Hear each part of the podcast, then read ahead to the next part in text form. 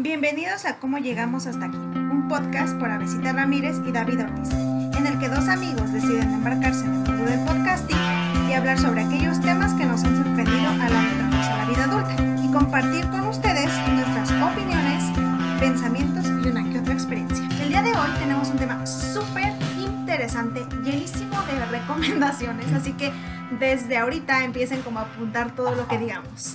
Sí, es un programa de, de nuestros tops. ¿Sí? De películas. Entonces, vamos a hablar, por Dios, de tantas películas. De diferentes lugares Sí, y de diferentes épocas. Entonces, de diferentes gustos, yo creo que también, ¿no? sí, géneros. Ajá, Sobre géneros. todo porque creo que, no sé, o al menos quisiera preguntar, ¿tienes algún género en especial que te encante? Um, sí, sí me gusta mucho, a mí me gusta mucho el terror. Desde niño es algo que siempre me ha gustado y lo sufría de niño, pero ahora lo disfruto, ¿no? Sí.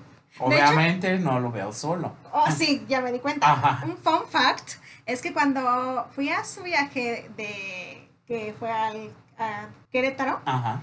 este, recuerdo que nos pusieron la de la de la muñequita. Anabel. Ajá. Ajá. Y entonces él me dijo, "¡Ah! me encanta, quiero verla, ya, ya, ya, estoy emocionadísimo. Y entonces todo el camino iba así y de pronto decía, ay, pero es que es que estresante eso y así, ¿no? Pero, o sea, no se exaltaba, no nada, sino simplemente como que en ciertos momentos era como de, ay, pero esto qué, y esto no sé qué. Y entonces David súper entusiasmado viendo a Anabel. Sí, es que tenía pendiente esa película de Annabelle, ¿no? Y luego que se desprende de una saga importante actual del terror que Sí. es El Conjuro. Y no la había visto hasta ese viaje y yo, ah, perfecto. ya después, o sea, como comparándola con las otras, Sí. este, no creo que alcance la calidad, pero pues está bien, o sea, está Sí, veíble. es pasable. Está veíble, ¿no? O sea, la verdad, fíjate que lo que dices es interesante porque yo también recuerdo que yo sufría y sufría con, por ejemplo, Chucky. Sí, O sí, sea, no es como que realmente sea tan impactante Ajá, sí, porque sí, es sí. un muñeco, ¿no? Pero este, me acuerdo que cuando era niña sí la sufría y Halloween y también este, la de Freddy Krueger y así. sí. Súper, súper, de verdad me daba miedo, pero ahorita ya no. Y de hecho no sé, hay una que no recuerdo su nombre, pero es de un duendecillo. Ese duende Ah, que... Leprechaun. Ajá, ¿cómo me daba miedo? Te lo juro. Leprechaun, no sé cómo se pronuncia, pero es algo así. Sí, Ajá. súper random. Y ya, bueno, eso ¿Y era. que tú tienes algún este género favorito? Fíjate que yo casi todo lo que veo, o sea, ya sé que veo mucho de Asia. Ahorita diría dramas. Y fíjate que también diría que a lo mejor un género que veo mucho es drama. O sea, A mí también me gusta el drama, ¿eh? en el es mi sentido segundo de que favorito. creo que son de las películas que tienen, que están muy cargadas de como asuntos históricos, Ajá. ¿sabes? O movimientos. Entonces creo que sí, veo mucho drama. Sí, yo también veo drama. Y aparte aplico drama en mi vida, todos los días. Y es que el drama no es como un melodrama, ¿no? Sino drama es, creo que el género implica como situaciones quizá cotidianas Sí, o que se transitan en la vida, ¿no? A veces sin tanta atención y las películas me parece que ponen el, el lente Sí. donde ahí hay una historia que contar. sí. Y puede ser cualquier cosa, ¿no? Sí, y la verdad es que sí, o sea, eso, eso creo que me gusta. También debo de confesar que obviamente tengo mis moods super girlies, ¿no? Y entonces me encanta ver como también comedias románticas. Últimamente no, porque la verdad es que todas son bien predecibles. Sí. O sea, como que, o, o- no sé, quizás llegas en un punto de tu vida y todo es predecible, medianamente. Y entonces como que no sé, como que no hay ese, esa historia que dentro de la comedia romántica que yo diga, ah, sí, esta es diferente, ¿sabes? Como que siento que últimamente se repite lo mismo. Sí, yo creo que estamos como en otra época, ¿no? De producción de esa clase de películas, porque Sí, la época de Bridget Jones, Ah, siento que grandes películas. ni idea, Ajá. right? O sea, había películas tan lindas que me encantaban, o sea, de comedias románticas como Sí. la de 10 cosas que odio de ti. Sí, sí, sí. Ay, tan La boda de mi mejor amigo. Ay, sí. La amo. O sea- Súper amo. Fíjate, ahí tengo un conflicto súper cañón. Ajá. Porque yo estoy segura que, perdón, pero discúlpenme, pero el chico debió haberse quedado con Julia Roberts. No por el hecho de que sea Julia Roberts, sino porque sentí como que tenían más química ellos que con la que con, Con Cameron. Kimberly. Sí, perdónenme.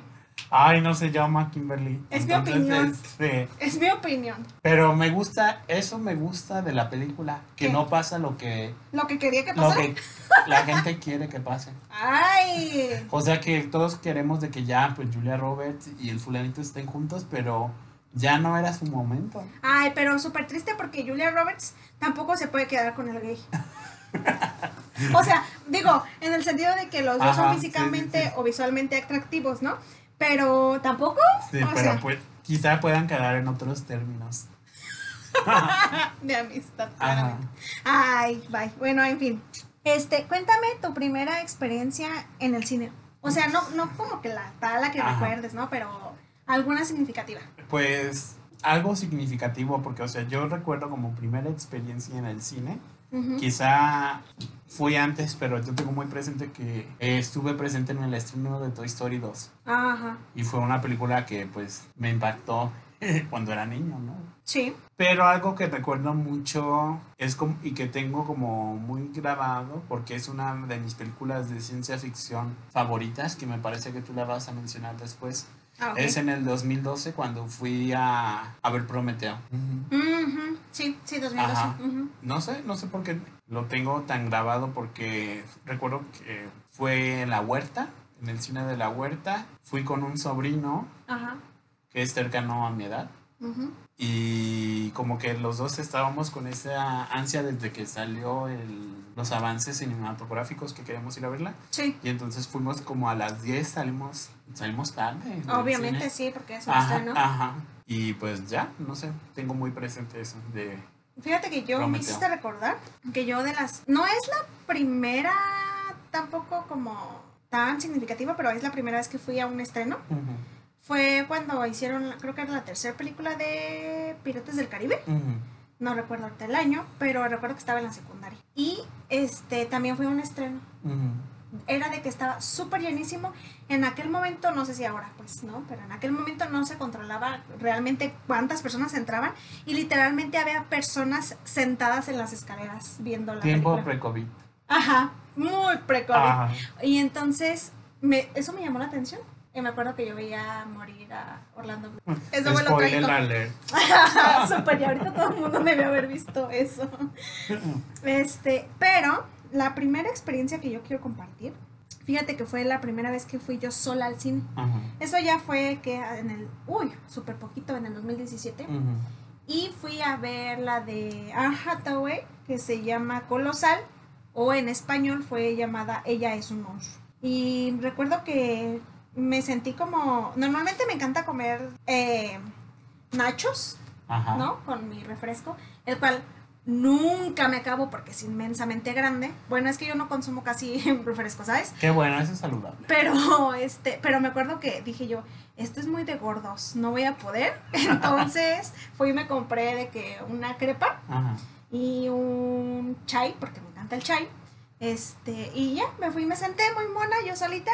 Este, había, me acuerdo que había un señor cerca de mí, no tan cerca, pero cerca, y también iba solo.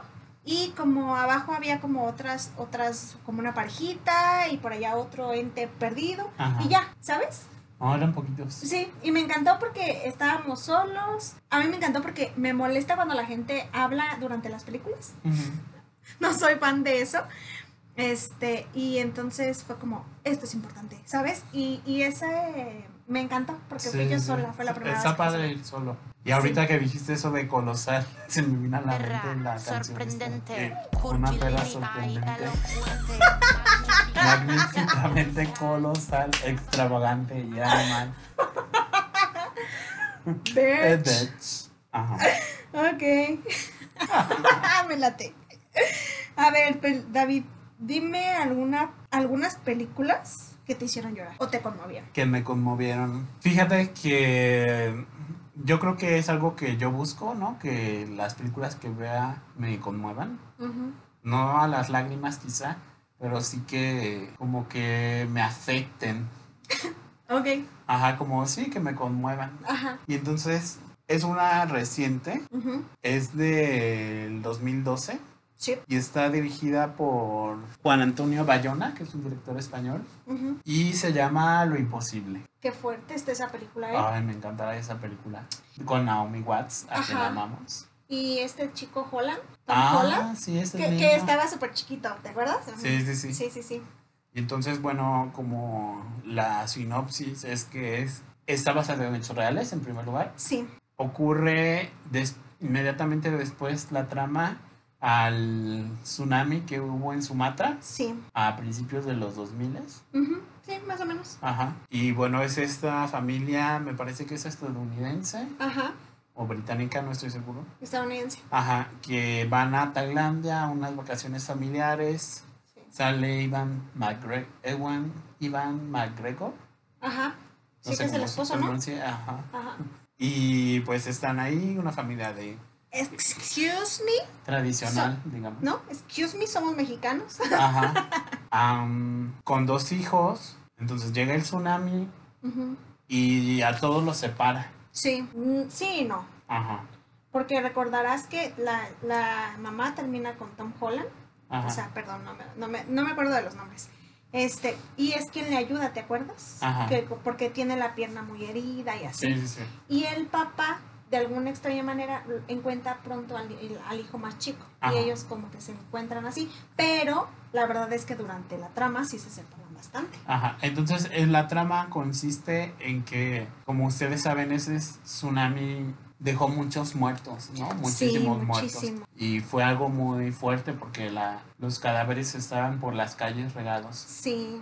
O había gente agonizando, ¿te acuerdas? Ajá, en esto imposible, eh, Naomi Watts busca a su familia y pues busca, ¿no? Eh, ahí entre los heridos, entre hospitales y pues spoiler, obviamente, los encuentran, Aquí todo, hay- aquí todo va a ser spoilers, perdón. pero es muy este, conmovedor. Sí, de hecho hay una escena, aquí yo metiendo mi cuchara, perdón. Hay una escena que es justamente cuando ella ya es ingresada al hospital, ¿te acuerdas? Ajá, Y como el niño está como, lo separan, ¿no? Como le dicen, es que no puedes estar aquí. Y entonces como él ya piensa lo peor cuando no la ve, ¿no? Y es porque su mamá es intervenida. Pero, o sea, cómo, cómo se juega en todo eso la película creo que es interesante porque es, es algo que a final de cuentas no estamos exentos de poderlo pasar. Obviamente es basado en algo real y qué fuerte, ¿no? Vivir algo así. Sí, A ver, ¿tienes alguna otra? sí, la, es una película de James Marsh. Ajá. del 2014 y pues es esta famosísima La teoría del todo, que Sí. es la vida de Stephen Hopkins, Ajá. que es este físico importante británico que también fungió como divulgador. Sí. Y pues como saben, él fue afectado por una enfermedad Sí. fuerte que lo inhabilita. Y es la historia de su vida. Creo que es muy conmovedora. El asunto de su enfermedad y sus... que no se detiene. Sí. Creo que eso es interesante. Y pues ya, véanla, está muy padre y tiene un soundtrack Increíble. increíble. Sí, y fíjate que a mí me gustó la química también que hicieron estos actores. ¿eh? Sí, Muy bonita. sí, sí. Este, La escena final creo que vale toda la película. sí, Ajá. es bellísima. Ajá.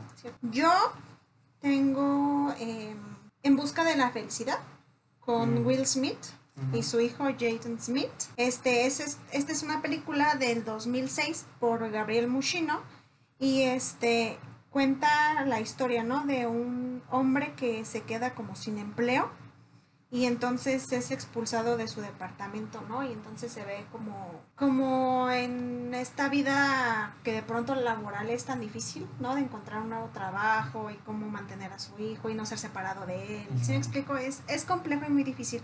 Y cómo de pronto hay frases que le dicen a su hijo, ¿no? De buscar justamente esa felicidad y que nada lo detenga y que nada le, le, le impida hacer su sueño en realidad. Creo que eso es un tema de pronto muy, muy normal, ¿no? En la vida cotidiana y sobre todo para a lo mejor quienes están en los 20 Sí. o principios de los 30. no, pero creo que es un tema importante. Este, y hay otra, esta creo que me, me conmovió porque justamente también atravesaba por algo así, parecido. Este se llama Quédate a mi lado. Es esta preciosa película por Chris Columbus en, del año de 1999, en la cual eh, salen Susan Sarandon y Julia Roberts. Bellísimas las dos, me parece. Ama a Julia Roberts. Yo amo a las dos. Se me hacen increíbles actrices. Entonces, cuando las vi por primera vez en esa película, les juro que se me hizo maravilloso porque es todo este asunto de atravesar una enfermedad terminal, ¿no? Y lo que implica, porque aquí era. eh, se supone que Julia Roberts es la nueva novia del que era esposo de Susan Sarandon, ¿no? Y entonces ellos tienen dos hijos. Y cuando Susan Sarandon se entera, se entera de que tiene cáncer, pues se cuestiona todo, ¿no? Se cuestiona su vida, se cuestiona qué va a pasar con sus hijos, qué es lo que quiere dejar para sus hijos, ¿no? De pronto. Y cómo se tiene que acoplar, digamos, como a dejar entrar esta nueva persona para que sea cargo de sus hijos. Se me hizo súper interesante la trama y muy padre cómo lograron llevarla hasta el final, ¿no? O sea, porque, porque ya es como a la, al poder acoplar y agregar a un miembro más a esta familia, ¿no? Y que de pronto también le toca pasar por todo esto. Entonces creo que es significativo, fíjate. Sí. Y ya, Yo no la he visto, la voy a ver. Sí. Quédate a mi lado. sí, quédate a mi lado. Ajá, la voy a ver. Muy buena. Ah, pues continuamos con ¿qué películas te han hecho pensar, Avesita? Yo creo que todas es- Todas nos ah, hacen pensar, ¿no? pensar. No, pero algo, algunas que tengas presentes. Sí, fíjate, aquí otra vez la niña, discúlpenla. Este es esta película de Erin Brockovich. Obviamente también sale Julia Roberts. yo yo La creo ama que yo voy a Roberts. sí, amo a Julia Roberts. Fin, ¿no? O sea, vean todas las películas de Julia Roberts. Este esta película de Erin Brockovich, fíjate, este fue publicada en el 2001 por Steven Soderbergh. Este, y es justamente de una madre soltera que investiga como una compañía como no sé si es eléctrica o no, pero trabajaban con químicos y este porque ha provocado muchos problemas en las personas que viven cerca de ellos, o sea, de que malformaciones, enfermedades terminales. Lo que siempre pasa. pues. Sí, claro, como la como porque Ajá. vives en una planta Ajá. radiactiva, ¿no? Claro. Y es muy interesante porque también es como el trabajo que, que a veces es como de cómo una mujer, ¿no? Se pone y, y enfrenta este tipo de problemáticas, ¿no? O sea, como es vista. Y sobre todo porque estamos hablando del 2001, donde también como que el rol de que una mujer, madre soltera y trabaja y todo eso, es fuerte. Y ahí surgen como de pronto problemas como de, es que ella como que se pone de alguna manera o trata de hacer frente, ¿no? Ante aquel poder que hay, ¿no? Y creo que es, es interesante. Hay otra que es justamente la de mm, 12 hombres en pugna. Y esta película, fíjate que la vi yo, este, ya hasta que estábamos en la universidad no la, no la, no- sí, nos la recomendó un maestro, este, allí en la facultad, ¿Qué te daba el maestro? psicología social. Oh. Este, no sé si debería de decir el nombre, para que más o menos tengas el contexto de por quién lo digo. Irán. Y este, y él nos decía como, creo que esta película se las voy a poner, y no recuerdo bien si la puso en el grupo o solamente, las dejó verla. no, o solamente nos juntamos con él unos cuantos a verla, o si la vimos. Ajá, ¿sabes? Pero sí me acuerdo que esa. Y obviamente esta es como, pues justamente 12 hombres, ¿no? Que se juntan para tomarla como estudiar, ¿no? Si es condenado a muerte un asesino o no.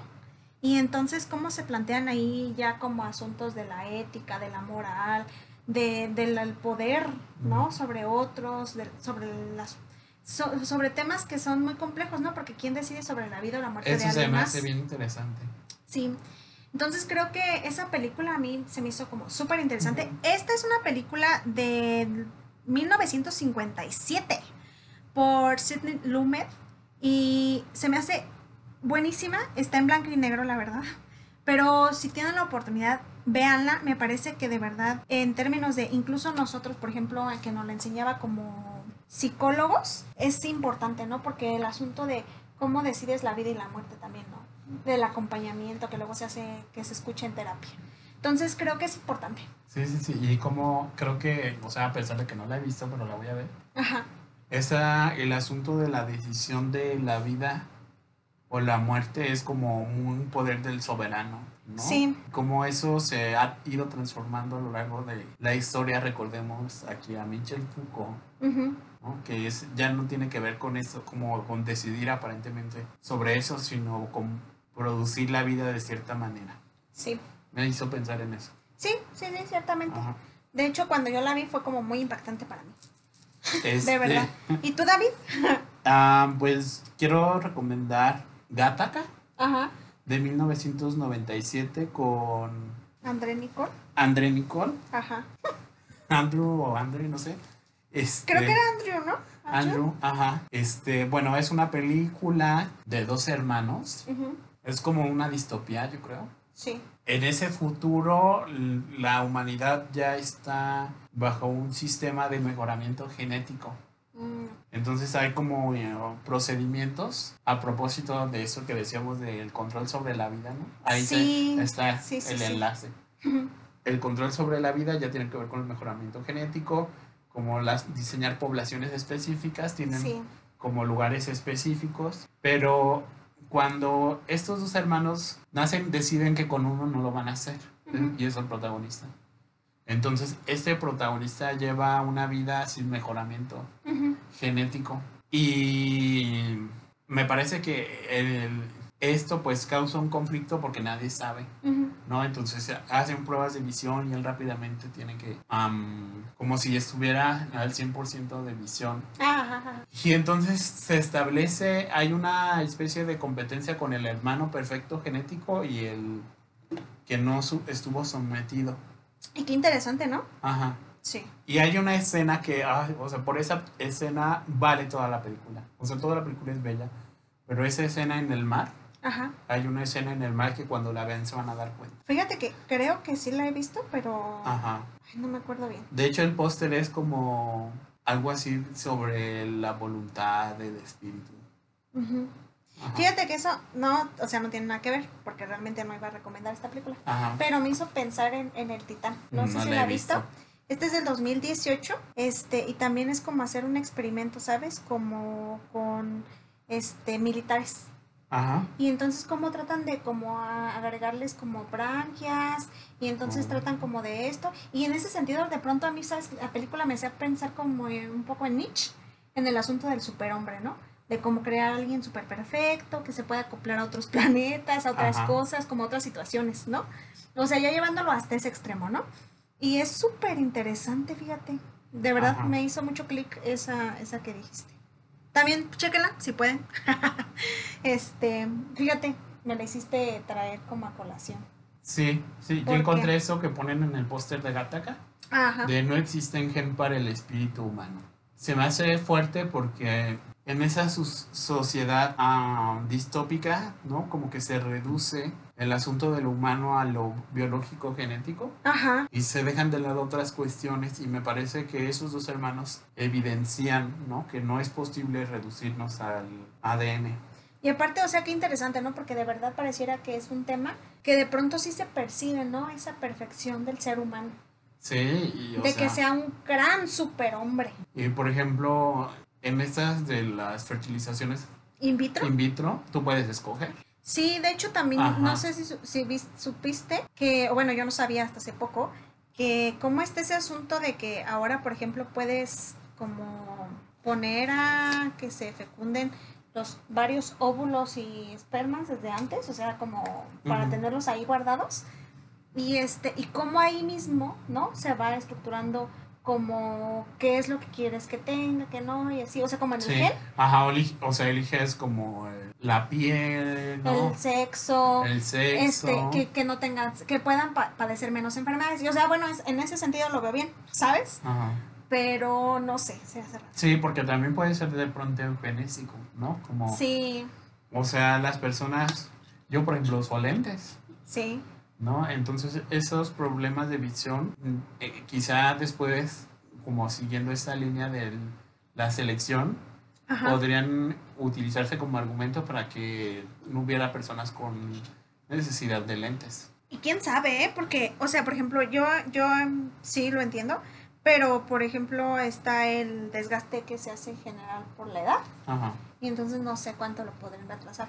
Pero eso sí, te voy a comen- comentar algo súper que no tiene nada que ver con eso, paréntesis comercial, que el otro día estaba leyendo un artículo de cómo se está creando ya medicina que pueda como rejuvenecer las células como 10 años, ¿no? Entonces lo que hace es que vas evitando como que se te vaya desarrollando alguna enfermedad, pero cuánto la puedes realmente como revertir, ¿no? Y estaba pensando en esto como que es una lectura que nos ha atravesado Sí, a los dos, yo creo, ya muchos de la facultad, sobre estas cartas a la naturaleza humana sí, para uso de los supervivientes, ¿no? sí. que re- eh, implica esa teoría de la neotenia, ¿no? Por- Sí, Y, o sea, biológicamente está ese estado de prematuración. Creo que lo demás es como una fantasía que nos hemos creado, ¿no? Pero, o sea, biológicamente somos prematuros, necesitamos de otro, cómo la cultura se convierte en este soporte, ¿no? Vital. Sí. Bueno, esa me hizo pensar muchísimo. Así que véanla, es una gran película. Sí. Y no es solo para pensar, porque de repente hay películas que se toman como eso, ¿no? Para Sí, cultos y elevados. pero Pero no, me parece que Gattaca está además en, pues entretenida, no sé cómo decirlo. Ajá, padre, está padre. sí, o sea que te atrapa. Te Ah, atrapa. te atrapa. No la sientes así interminable. Y otra es este María Antonieta de Sofía Coppola Sí, del año de 2000, ¿no alcanzó a ver? seis. 6. Ajá. Disculpen aquí la ancianidad de nosotros en Sí. potencia. Bueno, no sería sujeto de Gattaca. Este, Claramente no. am, y bueno, me hizo pensar muchísimo en el asunto de la posición de las mujeres. ¿No? Porque María Antonieta siempre la pensamos como una princesa irreverente, ajá, Caprichosa. caprichosa, ¿no? Este, muy adolescente. De hecho, en México se llamó, el subtítulo es La Reina Adolescente. Pero María Antonieta me parece que retrata lo terrible de ese lugar que ocupa. Sí, sí, sí, o sí. sea, Ujú, Ella es una, como saben, pues históricamente es, viene del reino austrohúngaro, del imperio austrohúngaro. Entonces llega a Francia para formar una alianza a través de un matrimonio y llega de niña. Sí, Y entonces se somete rápidamente a los protocolos franceses, sí. pero implican, o sea, dejarla desnuda en la frontera Ajá, y ponerle ya cosas francesas. sí. quitarle su perro de, Ajá. de, de donde viene de su país. Y ahora le dan un French Poodle, ¿no? Ajá, o sea, todo que vaya francés. a dog con. Ajá. Ajá, ya cuando se va a Versalles, o sea, vive un infierno, literalmente, Sí, ¿no? Porque Sí, sí, es cierto. este, todo, ah, como la corte del rey está muy sobre ella, hay habladurías, Ujú. cuando se levanta en la mañana, este, según la jerarquía de la corte, van a saludarla, pero saludarla a ella recién levantada, en pijama, o sea, Ajá, horrible. sí, sí, sí. Y sí. me hizo pensar en eso. Sí, aparte de que qué implicaba no ser como de eso, o sea, cómo te tienes que ver, si era suficiente esposa, que el primer hijo Ah, que le diera hijo. fuera varón, ¿no? Ajá, o sea, porque tiene una hija. ajá, entonces sí tienes razón, ¿qué Es, implica, no? es una gran película y, Sí, sí, es una gran y película. me hizo como pensar mucho en María Antonieta y, ¿no? y en lo que atravesaban Sí, sí, sí. las mujeres. Porque sí, o sea, sí la ven como Y caprichosa, pero sí, creo que hay Ajá, una... sí, y creo que la actriz no pudo haber sido mejor. Sí. De Kristen Dunst. Ajá, Y la recordarán por Spider-Man. Ajá. ¿no? Jumanji, ¿no? Melancolía. Ajá. Sí, muy buena Bueno, actriz. eso. Ok, a ver, películas que todos tienen que ver. ¿Qué, ¿Cuál dirías tú a veces? Jack? Yo, tenemos que hablar de Kevin. O sea, Me esta encanta. película se me hace súper que atraviesa, ¿sabes? En el 2012 la hizo Line Ajá. Ramsey, ajá. Lini, Lini. Yo le Lini- diría Lini. Pero Lini no. Ramsey. Este, y es como esta película, además debo de decir, primero, el asunto de que esté Ezra Miller y esta actriz, ¿cómo se llama? Se me fue su nombre ahorita. ¿Cómo se llama? Ah, sí, que es muy famosa. su mamá. Ajá. Ajá, que sale en Narnia. Ay, Dios. Ay, a mí también se me fue. ¿Cómo se llama? Tilda Swinton. Swinton, ajá, Ah. Tilda Swinton, este, se me hizo buenísimo, o sea, esa mujer se me hace como Es brillante. súper innovadora en todo lo que haga, ¿no?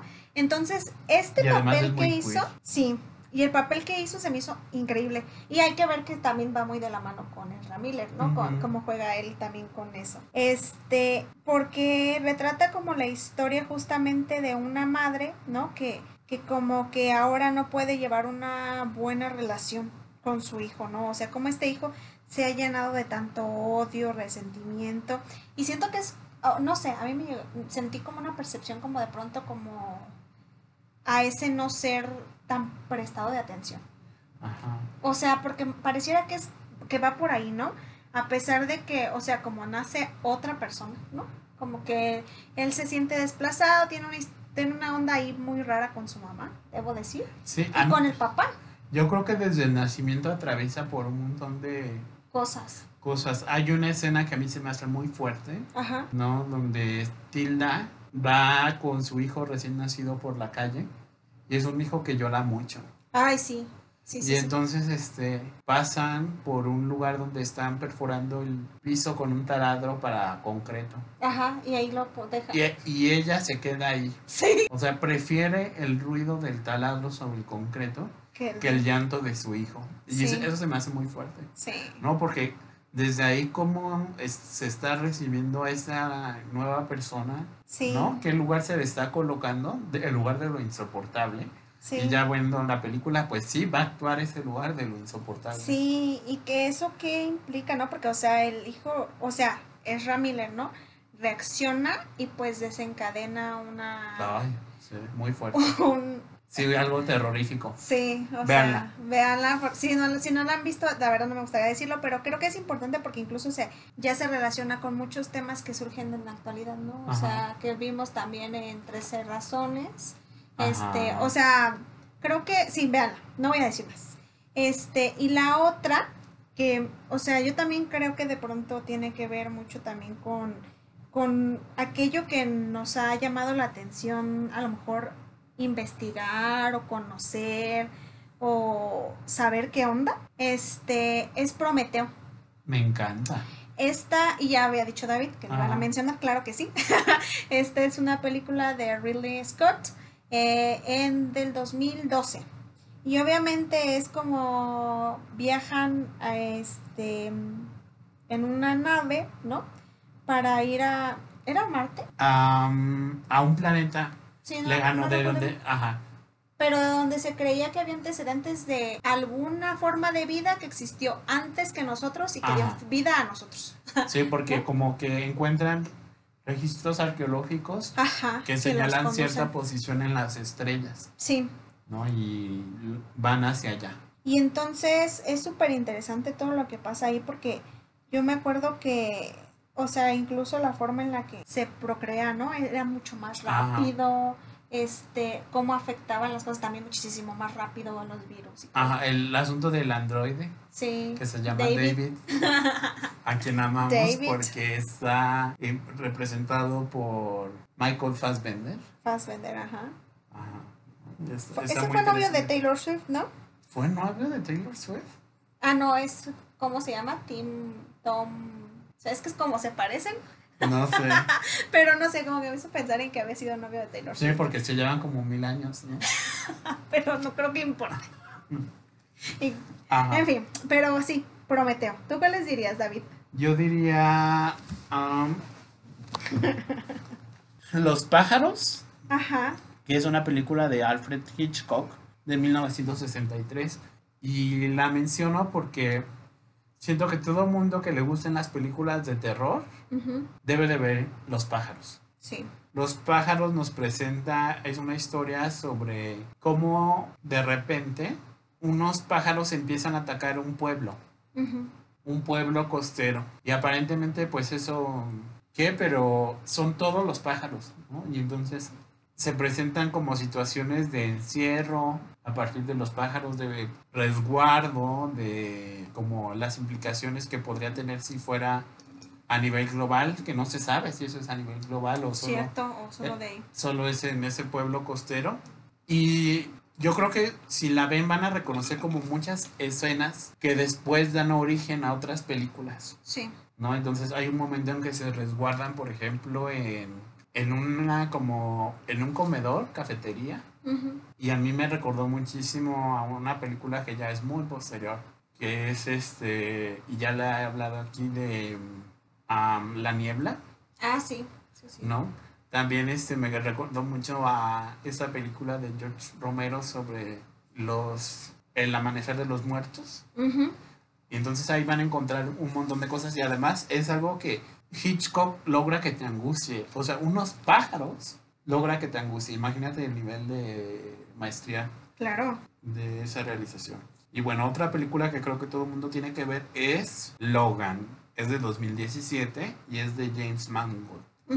Y creo que todo el mundo la tiene que ver porque actualmente, o no sé si actualmente, pero por lo menos en años anteriores estuvieron, fue el boom de los superhéroes, ¿no? Ah, sí. y todo el mundo las veía y generalmente, o sea, no eran malísimas películas, pero evidentemente no eran películas como que te hicieran pensar cosas, sino estaban entretenidas, ¿no? Palomeras. Ujú.